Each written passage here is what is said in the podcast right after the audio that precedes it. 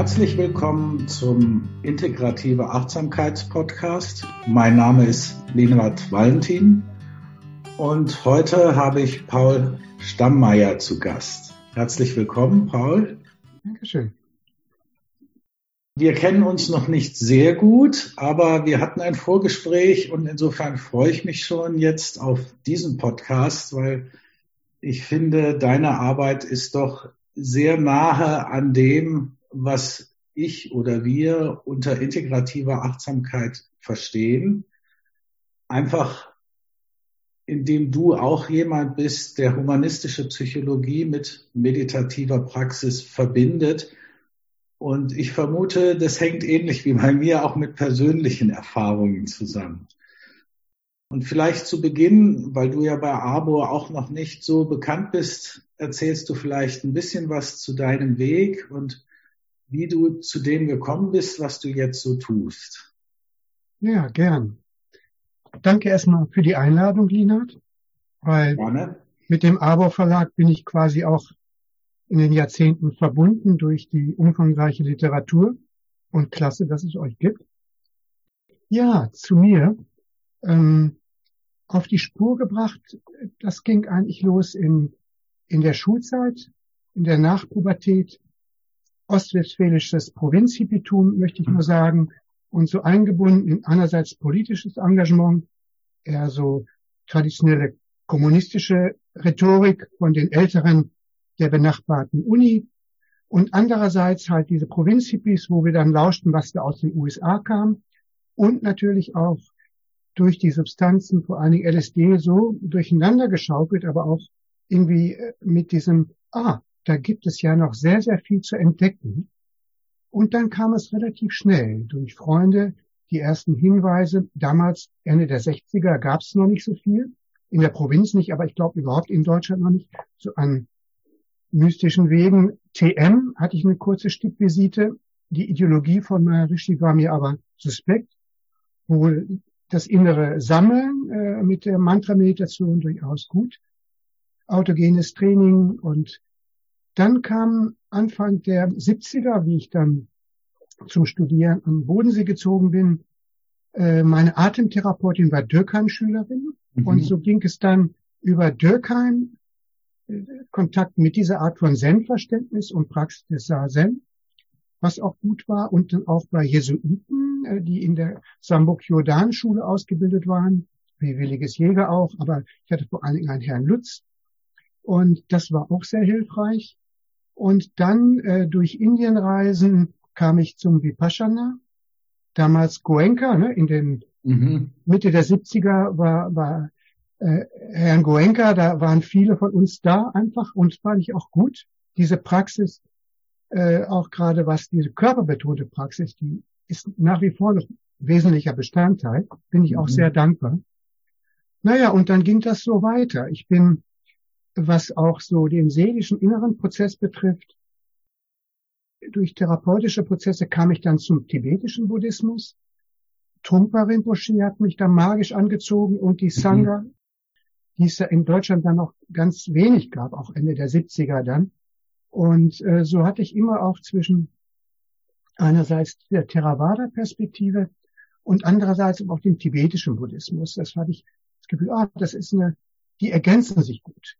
Und, aber auch im Hintergrund immer Zen war für mich so als Chiffre immer wieder alles an Konzeptwissen beiseite lassen, um mich mhm. wirklich einfach ganz nackt und äh, mit, mit, ja, fast kindlicher Naivität einfach dem gegenwärtigen Moment öffnen. Ne? Und so ging es dann irgendwie auch weiter. Und ähm, ich war dann jetzt auch was Achtsamkeit betrifft, auch unsere westliche Versuch, das in unsere westliche Kultur zu integrieren.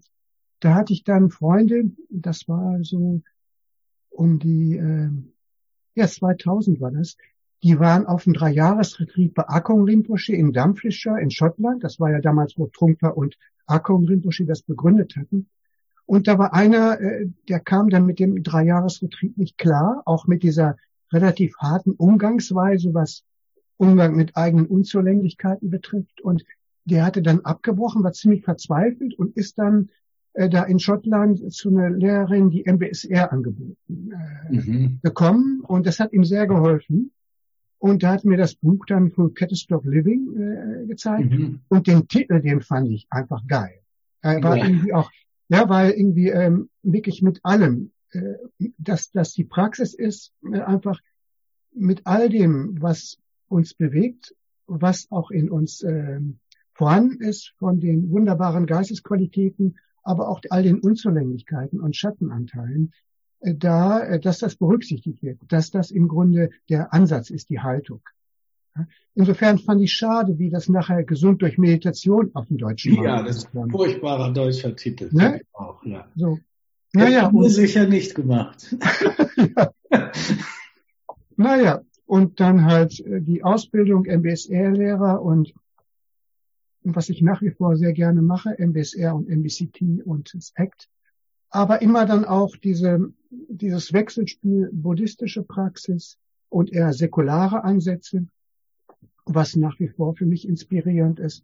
Naja, und die, äh, was mir auch ein Teil meiner, ähm, ich sag mal so, seelischen DNA vielleicht ist, dieser interreligiöse Ansatz, weil ich mhm. komme selbst aus dem Katholizismus, würde mich, wenn ich so salopp äh, humorvoll sage, dass ich immer noch äh, katholisch-christlich-mystische Elemente wesentlich in mir habe, auch durch die Lehrer, auch Herzensgebet und so was mir da begegnet ist. Und äh, mhm. ich äh, versuche also innerlich diese Art von Kommunikation zwischen christlicher Mystik, auch sufischer Mystik und dem Dhamma äh, und aber auch im Austausch mit ja, kollegialer, äh, gegenseitiger Inspiration, auch von Menschen auf unterschiedlichen mystischen Wegen. Das ist mir sehr kostbar. Und das andere, dieses Therapie, du sagtest schon in der Einführung, humanistische Psychologie und innerer Weg der meditativen Praxis. Ja. Vielleicht so in Kürze. Ja, und ich, also vielleicht ganz kurz nochmal zu mir weil wir uns ja nicht so gut kennen. Es, bei mir lief es ein bisschen anders. Ich war erst in der Gestaltausbildung ähm, und habe dann die Paschana vor allen Dingen über Jack Cornfield, also schon diese amerikanische Richtung, ja. kennengelernt und wurde dann tatsächlich ein Stück weit zum Retreat-Junkie. Was aber dazu geführt hat, dass so ein bisschen zwei Welten entstanden. Also die Retreat-Welt, die mich magisch angezogen hat und ich war jedes Mal wirklich high hinterher. Also ich glaube, wenn man meine Neurotransmitter gemessen hätte, äh, war ich voll auf dem Trip und im Alltag, also das kennst du ja auch, dann kommen wir nach Hause und unsere Persönlichkeit war eine Zeit lang wie nicht gefragt, die hat sich zur Ruhe gelegt, aber die wartet dann auf uns. Hm. Sagt, hallo, schön, dass du wieder da bist. Und manchmal reagieren wir sogar noch empfindlicher und entzündlicher als vorher. Und dann sagen die nahestehen, ja hör mal, du warst jetzt hier zehn Tage meditieren, was ist denn los? Du bist ja, du bist ja leichter erregbar als vorher. Mhm. Und das hat mich dann so auch drauf gebracht, dass, dass es etwas braucht, dass wir auch mit unserer Persönlichkeit arbeiten müssen mal abgesehen von den Fehlentwicklungen, die es auch in der spirituellen Szene gab, wo ich dachte, gibt's das, sogenannte erleuchtete Lehrer, die dann sowas machen? Also was ist denn diese Erleuchtung dann bitte überhaupt? Ne? Scheint mir nicht so interessant zu sein für mich.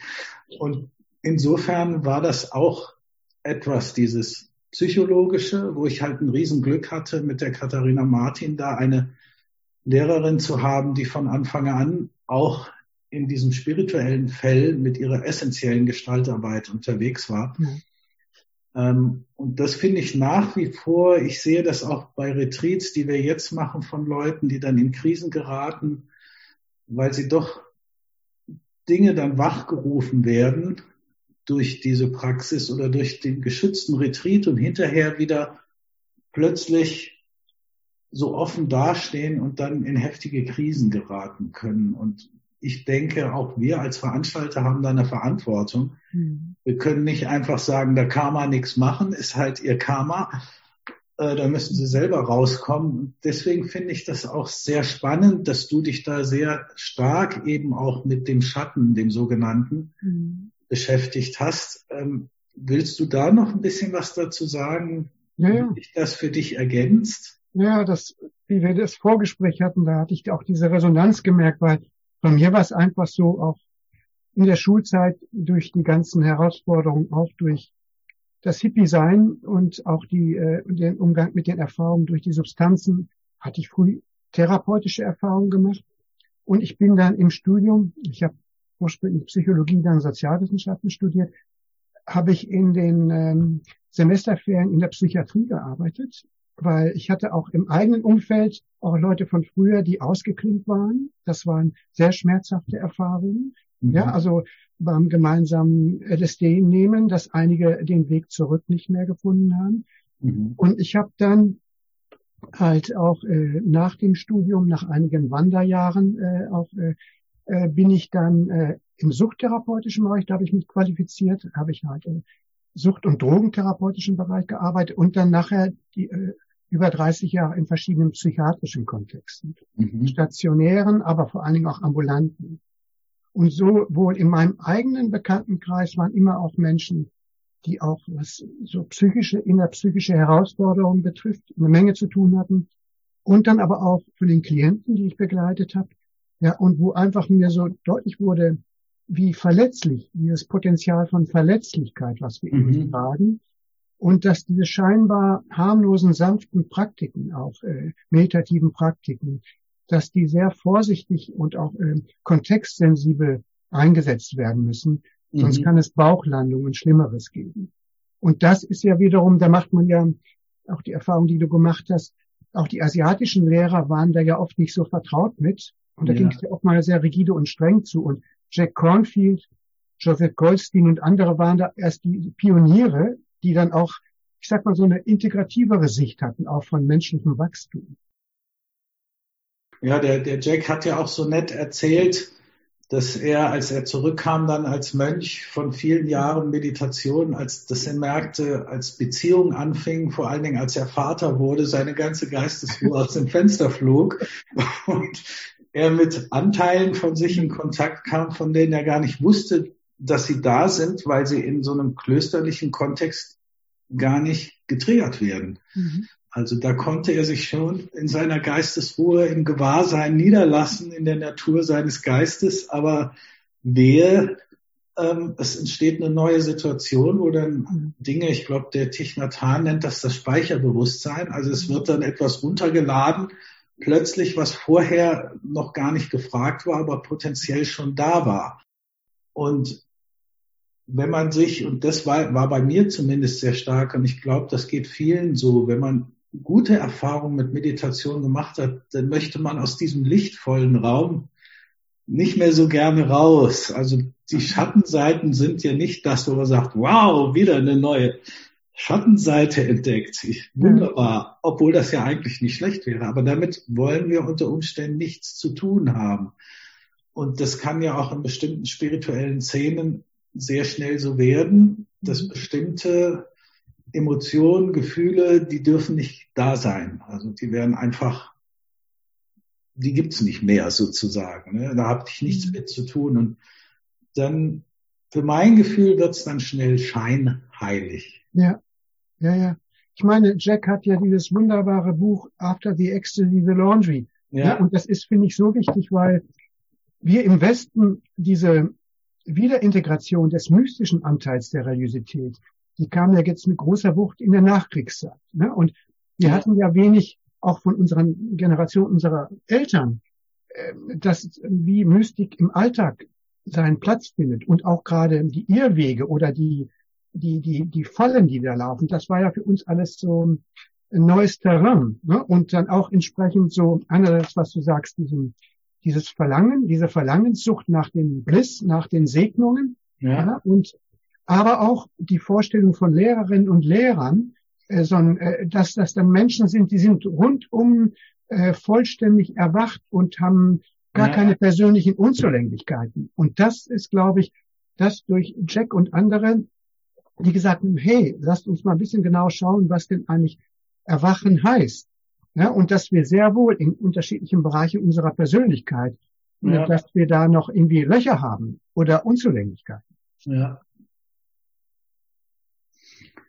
Und von ich denke mal, die meisten, die uns hier zuhören, wissen ein wenig über den meditativen Weg, also zumindest im Groben, was Zen, tibetischer Buddhismus und so weiter, Vipassana besonders, also gerade die, diejenigen, die mit MBSR, ich meine, der John ist eigentlich ein Zen-Guy, ganz klar, aber das MBSR ist ihm, hat er sich ja nicht ausgedacht, sondern das war wie, das ganze Programm kam ihm bei einem Vipassana-Retreat. Mhm. Plötzlich stand es vor ihm, das Ganze mit allem drum und dran. Mhm. Ähm, das hat sich dann noch ein bisschen verändert, aber im Prinzip stand das Ganze in einem Moment vor ihm. Insofern ist Vipassana ja auch die Basis von MBSR und da gibt's ja dann auch wirklich viele Parallelen. Mhm. Ähm, was aber trotzdem in der Achtsamkeitsszene, die ich ja jetzt recht gut kenne, oft fehlt, ist eben die Arbeit mit den Persönlichkeitsanteilen oder überhaupt, ja, was auch das Ego genannt wird. Und in den spirituellen Traditionen, da heißt ja zum Teil, das Ego muss getötet werden. Überwunden, meine Erfahrung, keine gute Idee. ähm, willst du dazu was sagen? Auch inwiefern mein Act ich finde das eine tolle Sache. Ich kenne, wir haben ja sogar ein paar Bücher dazu, aber ja. wirklich auskennen tue ich mich damit nicht. Äh, oder auch ähm, gerade die Psychosynthese, weil das hat mich ja so gefreut. Das hat mich seinerzeit, Anfang Mitte 20, hat mich das Buch vom Assagioli über Psychosynthese eigentlich auf den Weg gebracht. Aus dem heraus sich dann alles andere mit der Zeit entfaltet hat. Von ja. daher würde mich interessieren, so vielleicht ein bisschen was zu diesen Ansätzen zu hören und ja. inwieweit du das Gefühl hast, verbinden die sich besonders gut mit so einer integrativen Arbeit, diese mystische, innere, offene Welt ähm, des Seins zu verbinden mit unserem Alltag in, in dieser wirklich verrückten Welt zurzeit. Ja, sehr gern. Ich würde sogar noch gerade bei John äh, und MBSR, da gab es ja relativ schnell eine Ausweitung auch zum MBCT, ne? zu der äh, achtsamkeitsbasierten Arbeit auch mit depressiven Störungen. Und da taucht ganz schnell auch Meta und Selbstmitgefühl und Selbstakzeptanz auf. Und das ist für mich immer die Conditio sine qua non. Mhm. Also äh, für meinen eigenen Weg, aber auch von vielen Mitreisenden, die ich so im Laufe der Jahrzehnte, ne, die wo man zusammengeht, ohne Selbstakzeptanz und Selbstmitgefühl kommt man gar nicht weiter. Ja, und äh, und das heißt auch, äh, was immer wir durch diese innere scheinbar sanfte Arbeit auch, dass wir uns ja im Laufe der Zeit sehr gut kennenlernen. Und äh, wenn wir nicht erschrecken wollen, auch eben gerade vor all dem, was wir auch an schwierigen äh, Anteilen in uns tragen, an schmerzhaften, da braucht es immer auch diese liebevolle äh, Haltung dieses auch Umfassens oder wie mhm. Tina sagt, Umarmens, ja, so ja. Diese gute elterliche Anteile im Inneren, die auch uns mit all äh, dem, äh, was wir an Schwierigkeiten und, und ungelöst mit uns tragen. Ja, das, das ist für mich immer die Basis. Insofern glaube ich, habe ich da auch ein, in gewisser Hinsicht eine sehr rudimentäre Haltung, dass ich immer sage, ich gehe immer wieder auf diese Basis zurück von Versuchen zu verstehen und auch wirklich äh, Ja zu sagen. Mhm. Ja, ist, und äh, insofern, das kam ja auch schnell Work in Progress bei den äh, Pionieren, sage ich mal, dieser säkularen Achtsamkeitsbewegung, dass sie gemerkt ja. haben, ohne Selbstmitgefühl, mm -mm, ja. Und insofern sind die anderen und dann für mich durch die Psychiatrie, also ich habe auch durch die Klienten einfach äh, einfach gemerkt, äh, wenn das nicht gelingt, dass man sich äh, trotz all der inneren Beschädigung und Wunden und Verletzlichkeit sich damit auszuhalten und auch wertzuschätzen, das mhm. ist immer wieder die Basis. Und das sage ich immer für mich, zu mir, aber auch wenn immer ich in lehrenden Kontexten unterwegs bin, das ist immer die Grundmessage, der Sound sozusagen. ja. Ja, und wenn du nimmst so DBT, das dialektisch-behaviorale Fertigkeitentraining von Marshall Linehan, mhm. ja, das ist ja, ich habe viel mit Borderline-Menschen zu tun gehabt in der Begleitung. Marshall Linehan das Programm ist wirklich so wunderbar, auch dass wir normale Neurotiker da eine Menge von mitnehmen können. Und sie hat dann, wie sie emeritiert war, weil sie wurde öfter von Klienten gefragt, wie kannst du dich so gut in uns einfühlen? Und da hat sie dann mit 67, 68 auch ein Interview gegeben, wo sie erstmal sagte, ihre eigene ähm, sie hatte selbst psychotisches Erleben erfahren und hatte dann in einer Kirche, weil sie oft dann, sie war dann, wie sie wieder stabiler war, äh, äh, und sie als Sekretärin zwischendurch arbeitete, um äh, einfach rumzukommen, da hatte sie in einer Pause, war sie in einer Kirche und da hatte sie so ein, so ein Erlebnis, ja. Und, mhm. und sie war lange Schülerin bei Williges Jäger. Mhm, ja. Ne? Und das nur als so ein Beispiel. Und ja, äh, ACT ist in, für mich, in, also Acceptance and Commitment Theory von Stephen Hayes und seinen Kolleginnen, ist insofern für mich wichtig, neben den vertrauten Ansätzen von Gewahrsein und, äh, und Wahrnehmen und auch Gegenwärtigkeit, kommt bei ihm ja ganz stark dazu die Werte. Was sind eigentlich die eigenen inneren Werte, die uns umtreiben? Quasi, mhm. wie er immer so sagt, das Bild, dieser Leuchtturm, auch wenn wir auf stürmischer See existenziell uns befinden, ne? wie können wir uns da orientieren und immer ausrichten? Und das finde ich total wichtig, ja. dass wir äh, also einfach diese Werteperspektive, wofür brenne ich? Was ist mir ein zentrales, existenzielles Anliegen in meinem Leben? Wie hole ich das mehr hinein? Ne, dass ich, Stichwort Dringlichkeit, Wichtigkeit, dass ich nicht in den ganzen Dringlichkeiten des Alltags das äh, vergesse oder an den Rand schiebe, was mir eigentlich existenziell zentral wichtig ist. Mhm. Ne, das finde ich irgendwie, da kommt auch dann so diese Perspektive auch zum Alltag gut rein. Ja. Ja, finde ich jetzt sehr schön, weil ähm, wir haben ja, das wirst du gar nicht wissen, ich habe ja den Verein mit Kindern wachsen auch gegründet und die Eltern sind ja einer meiner Schwerpunkte. Und unser Programm heißt der mit Kindern wachsen Elternkompass.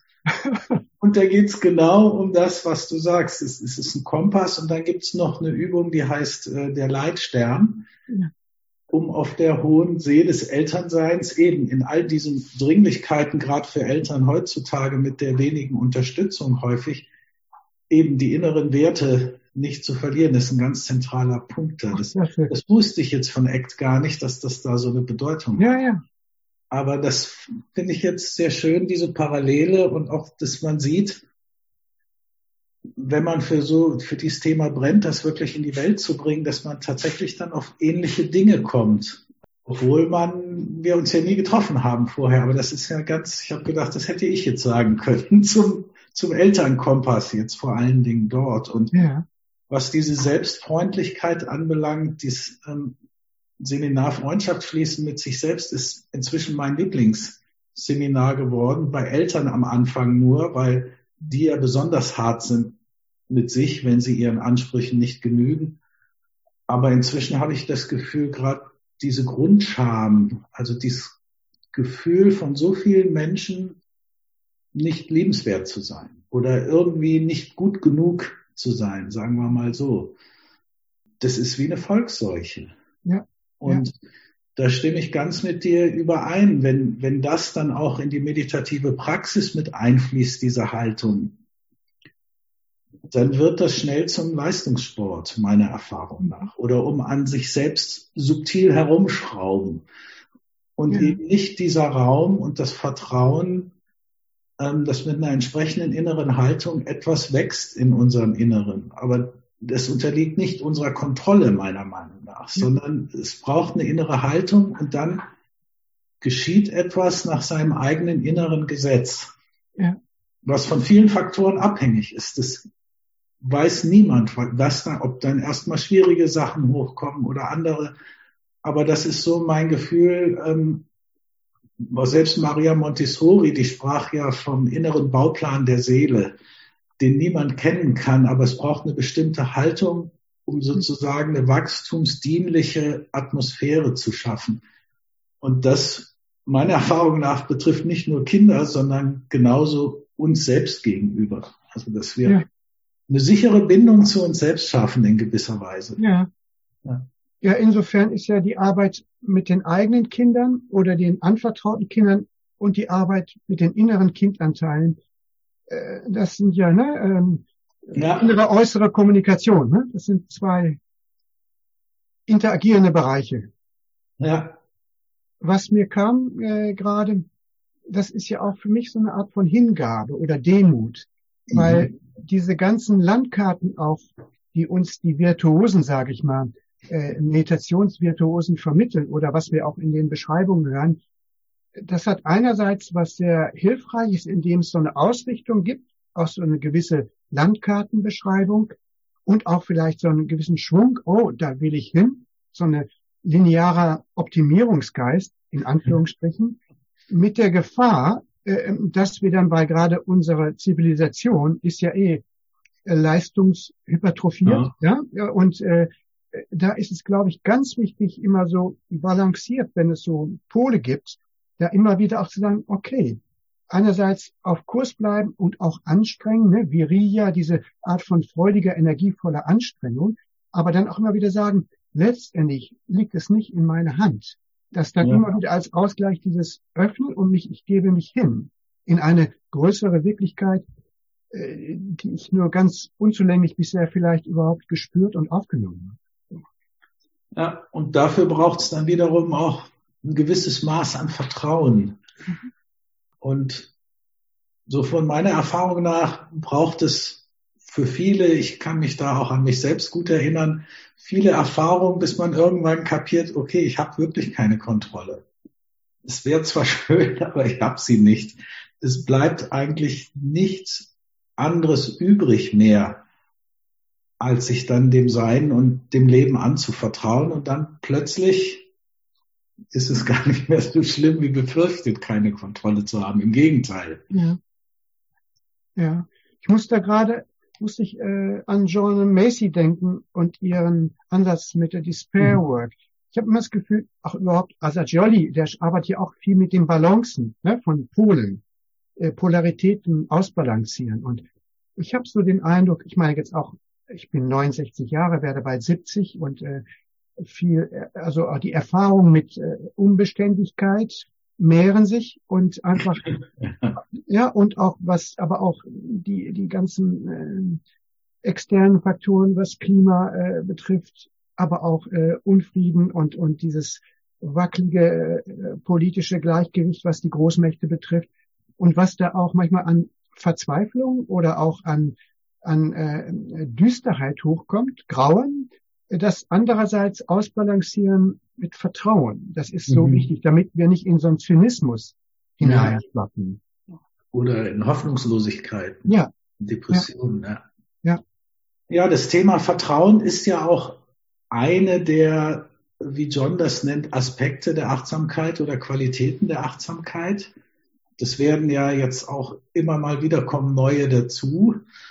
Ähm, ich will die jetzt hier gar nicht alle aufzählen und ich dachte, naja, bei den, bei den Muslimen gibt es die 99 Namen äh, Gottes. Wahrscheinlich gibt es noch sehr viel mehr Qualitäten, die man dazu nehmen könnte. Aber Vertrauen, und das finde ich auch was Spannendes, was in unserer Kultur schwierig ist, dass man denkt, aha, Vertrauen oder nicht urteilen, jetzt urteile ich nicht mehr.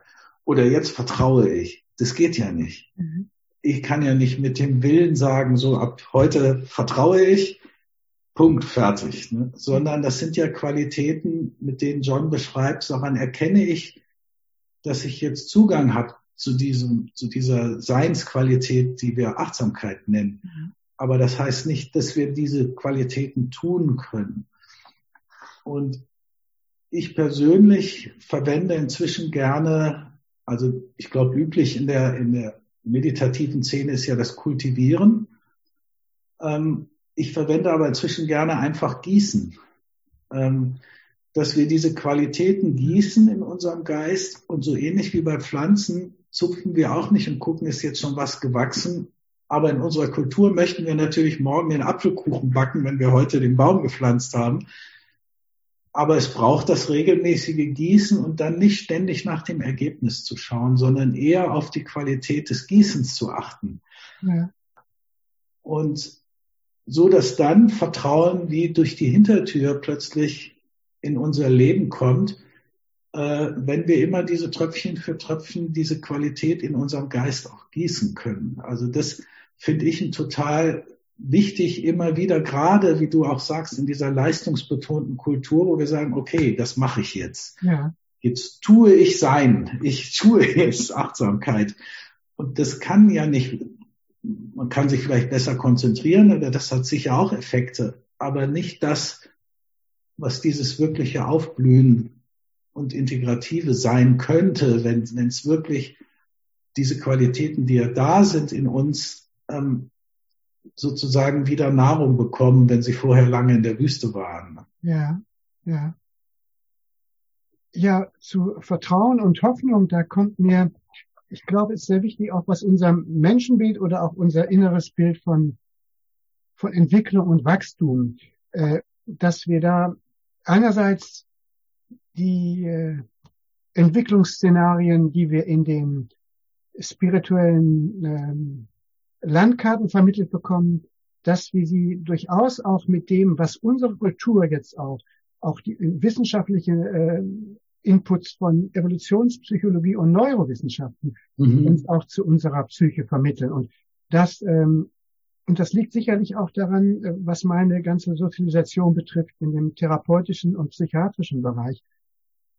Ich habe neulich äh, vor ein paar Tagen Adolf Muschk, dieser Schweizer Schriftsteller, 87 Jahre, der war in der Sternstunde Philosophie im Schweizer Fernsehen, mhm. wo er dann auch sagt, so eigene Anführungsstrichen gute und böse Anteil.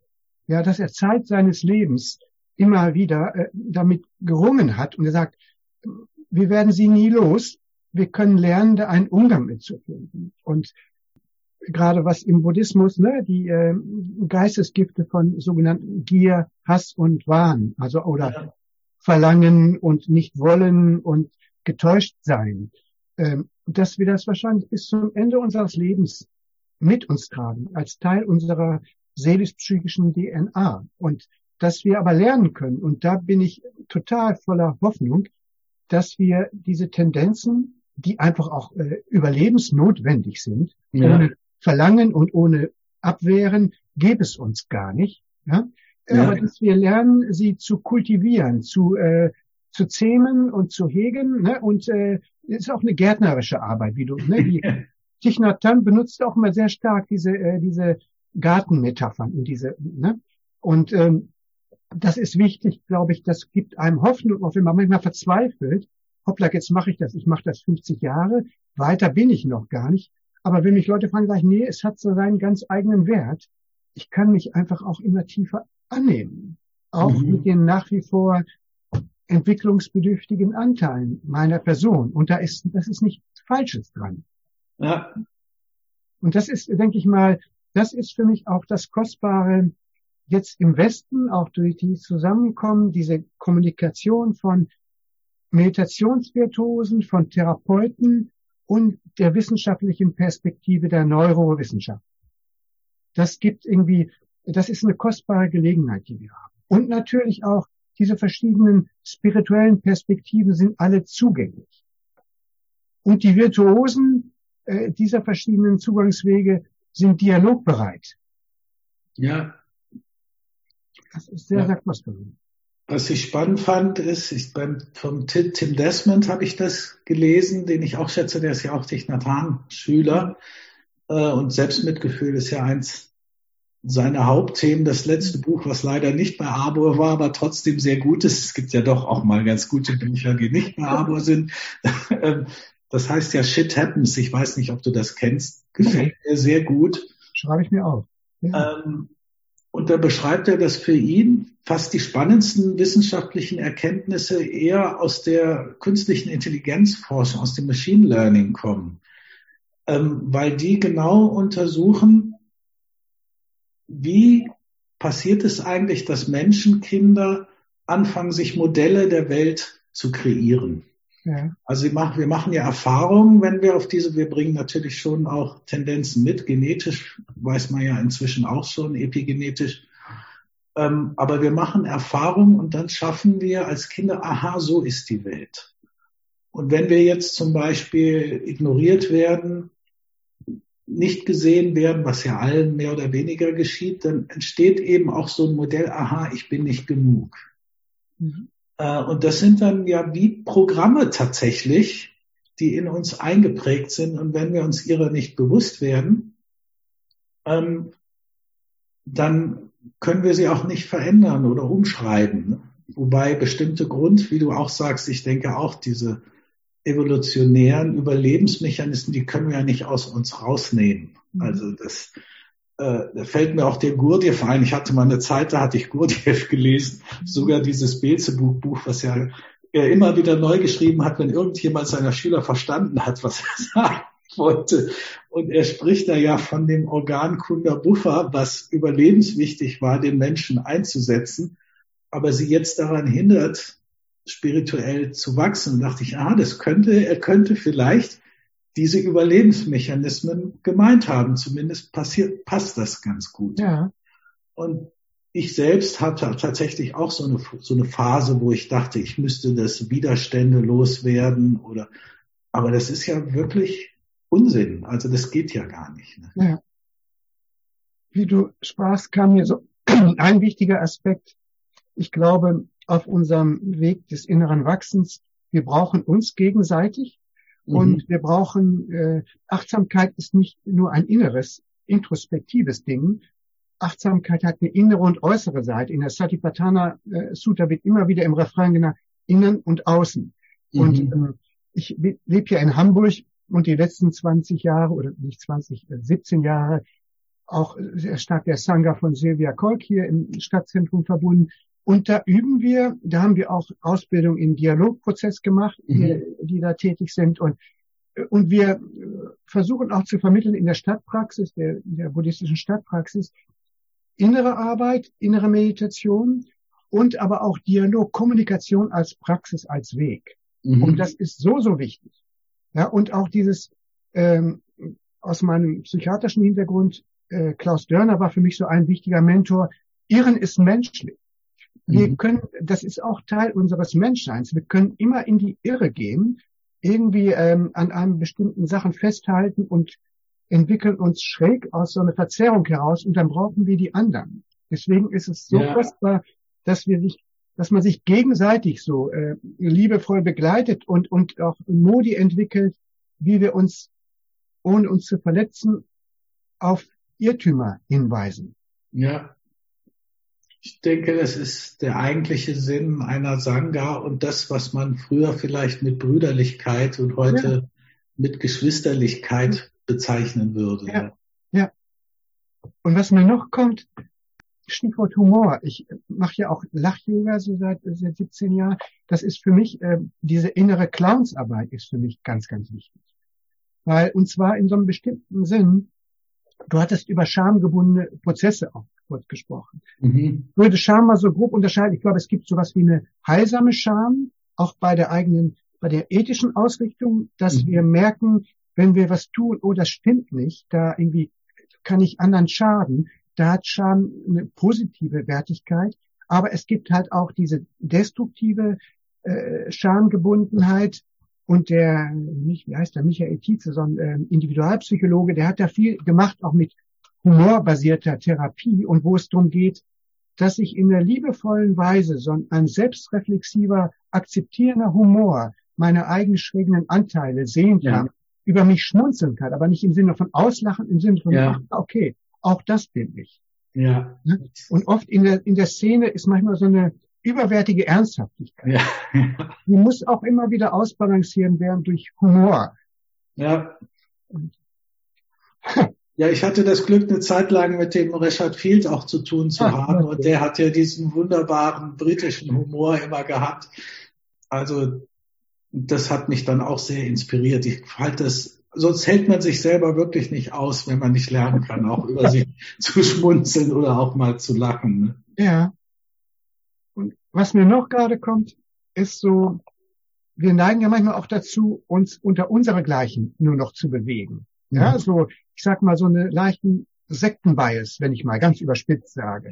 Und ich finde es total wichtig, also ich versuche immer mit dem Freundeskreis oder auch in meinen Netzwerken, dass ich auch mit Menschen, die äh, die nicht unbedingt im enger Sinn auf dem Weg sind und die auch mhm. zum Teil auch wirklich äh, andere Haltung haben, ja, äh, äh, auch da um nicht in so einem in so Echokammern, ja, in so praktizierenden Echokammer zu geraten.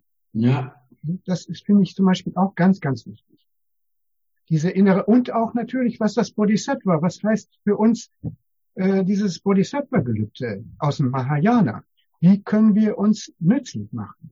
Ja. Und nicht nur in unsere eigene enge Sangha-Raum hinein. Ja, und ich, inzwischen vertraue ich da tatsächlich immer mehr auf das, was, ähm, auf dieses tiefe Bedürfnis von uns Menschen über sich hinaus zu wachsen. Und ich glaube, wenn man zu dem mal Zugang bekommt, dann kommt von alleine auch eine Neugier, ein Interesse, eine Bereitschaft, mal diesen eigenen Kokon zu verlassen und sich so vielleicht vorsichtig, aber im eigenen Tempo auch mal in, in so ein bisschen spannendere Gebiete der eigenen Psyche, aber auch im Äußeren zu bewegen. Ja. Ne? ja.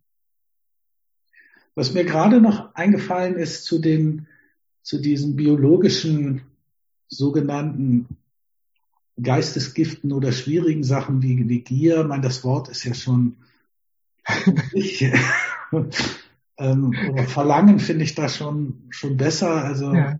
ähm, also wie, wie, ist das Englische? Was Craving finde ich schöner. Ja, und, und Desire, ne? Ja. Hm, ja. Das, das hat für mich noch ein bisschen was, ich nenne es manchmal den Gollum-Mind, wenn es stark wird. Aber da muss man eben Herr der Ringe kennen, um zu wissen, was ich meine. Aber mhm. so wie du gesagt hast, damit leben lernen, das akzeptieren oder da fällt mir auch der Rilke ein, der doch irgendwo gesagt hat, ich habe es jetzt nicht genau im Kopf, aber vielleicht stellt sich ja eines Tages heraus, dass die Drachen, die Inneren, die wir bekämpfen, eigentlich Prinzessinnen sind, die nur darauf warten, uns mal stark und ich weiß nicht, weise oder sonst was zu ja. erleben. Ne? Ja. Das ist eine Erfahrung, die ich tatsächlich auch immer wieder mache, wenn wir so Anteile von uns, die wir nicht mögen oder loswerden wollen, wenn wir mal neugierig werden und sagen, so, was ist denn das eigentlich für einer? Ja. Oder eine, je nachdem. Ja.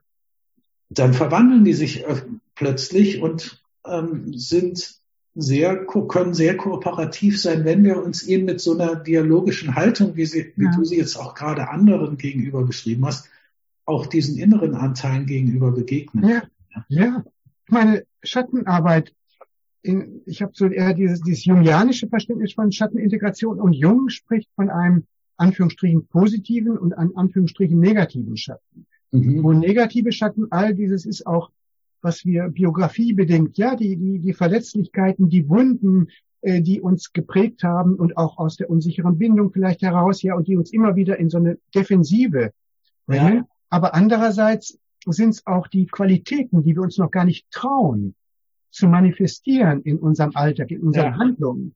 Und ja. insofern ist diese Schattenintegration ist auch was wie so eine Goldgräber. Ne? Ist, wir, wir schauen den inneren Reichtum. Und da, das, ich weiß, Mitte der 70er, da hatte ich aktive Meditation, war das erste Büchlein, was von Chogyam Trungpa auftauchte. Und ich weiß noch, das hatte ich dann gleich irgendwie verschlungen. Ich war damals in Konstanz, weiß nur, am Seeufer. Und da ist ein Beispiel, wo er sagt, so sinngemäß, Bauern, die nicht so fähig sind, die wollen mit diesem übelriechenden Dünger nichts zu tun haben und legen ihn weg, kaufen lieber Kunstdünger. Bauern, die schon erfahren, Bäuerinnen, die schon erfahrener sind, die, die verwenden den Dünger, auch wenn er ein bisschen stinkt und erstmal unansehlich aussieht und äh, merken dann, was für reiche Frucht er mit zum Tragen bringt. Mhm. Das ist, glaube ich, diese, diese Haltung auch wirklich mit all dem, was uns existenziell aufgegeben ist, äh, einfach zu arbeiten. Und das gibt eine Entlastung. Aus dem ersten Schrecken, oh, was ist da im Inneren? Ne, ist aber auch, ja, umso mehr man hat, ich kann mich aushalten in einem guten Sinn, auch ja. mit all den Arbeiten, das gibt eine das gibt eine Art von gut aufgehoben sein, in ja. so einer tieferen Wirklichkeit. Und für mich ist da tatsächlich eine Neugier auch, diese Anteile kennenzulernen, ist für mich so eine Art sicherer Weg. Also nicht, da muss ich durch. Wir haben ja als Deutsche zum Teil so eine, ne, dem musst du dich stellen, da muss ich durch, also so eine fast gewaltsame Haltung ja. auch dem gegenüber. Und das fand ich so schön an dem IFS-Ansatz, Internal Family Systems, wo das so ja. betont wird, diese, diese Neugier. Und wenn wir uns den Anteilen mit einer echten, mit einem echten Interesse, also nicht so eine gierige Neugier, sondern im echten Interesse annähern, dann zeigen die sich auch und dann ist eine Transformation möglich. Und das habe ich tatsächlich auch immer wieder erfahren. Das finde ich unglaublich toll, weil eben auch in vielen psychologischen, therapeutischen Ansätzen gibt es ja die negativen Emotionen. Also du sprichst ja auch, hat mich schon gefreut, von schwierigen Emotionen, nicht von negativen, weil eben so eine Verwandlung möglich ist. Und ich finde, der Zeitpunkt, sich solchen Dschungelgebieten zu nähern, ist dann passend, wenn ich ein echtes Interesse dafür habe. Ja, ja. Und diese Haltung auch von Sanftheit. Immer gucken, ja. ne, wie du eben sagtest, wenn eine Pflanze nicht schnell genug kommt im Bezupfen dran, dann ist bald nichts mehr mit der Pflanze. Ja. mir kam so eine Parallele in den Ende der 60er und 70er Jahren. Die ganzen Therapiemethoden waren zum Teil sehr invasiv und sehr hart. Ich habe da ja. eine Menge, äh, also auch Encounter und so, ja. Und ähnlich war es damals ja auch mit diesen spirituellen Retreats. Wenn man da an die falschen Lehrer kam, das ging fast militärisch zu. Also gerade ja. im Zen habe ich da ein paar grenzwertige Erfahrungen gemacht. Und wir haben vielleicht mittlerweile einfach auch kulturell gelernt, ja. dass wir ne, dieses äh, das Wachsen und dass wir auch vielleicht ist es auch mütterlich und väterliche Anteile im archetypischen Sinn oder weiblich-männliche Anteile gut auszugleichen. Neben dem bisschen pushen, äh, aber auch vor allen Dingen dieses Halten ja. und, und gewähren und nähren. So. Ja. Von dem Pushen haben wir in Deutschland vielleicht genügend. Aber von dem Halten kann die deutsche Seele noch ein bisschen was gebrauchen. Wie auch ja. immer. Ja, Paul, vielen Dank für dieses Gespräch. Also mir hat's viel Freude gemacht und ich bin auch jetzt so richtig inspiriert. Ich hoffe, euch Zuhörenden äh, auch. Und vielleicht treffen wir uns mal wieder oder du machst ja jetzt auch mal ein Retreat über Arbor. Ich würde mich freuen, wenn dieser Kontakt sich weiterentwickeln kann. Ja. Ganz herzlichen Dank für die Einladung. Das Gespräch hat mir gut getan. Und ihr Pioniere, ich, ich wünsche einfach gutes Weitergehen. Ja, genau. Alles Gute. Dir auch. Vielen Dank und ähm, auch euch alles Gute auf eurem weiteren Weg. Tschüss.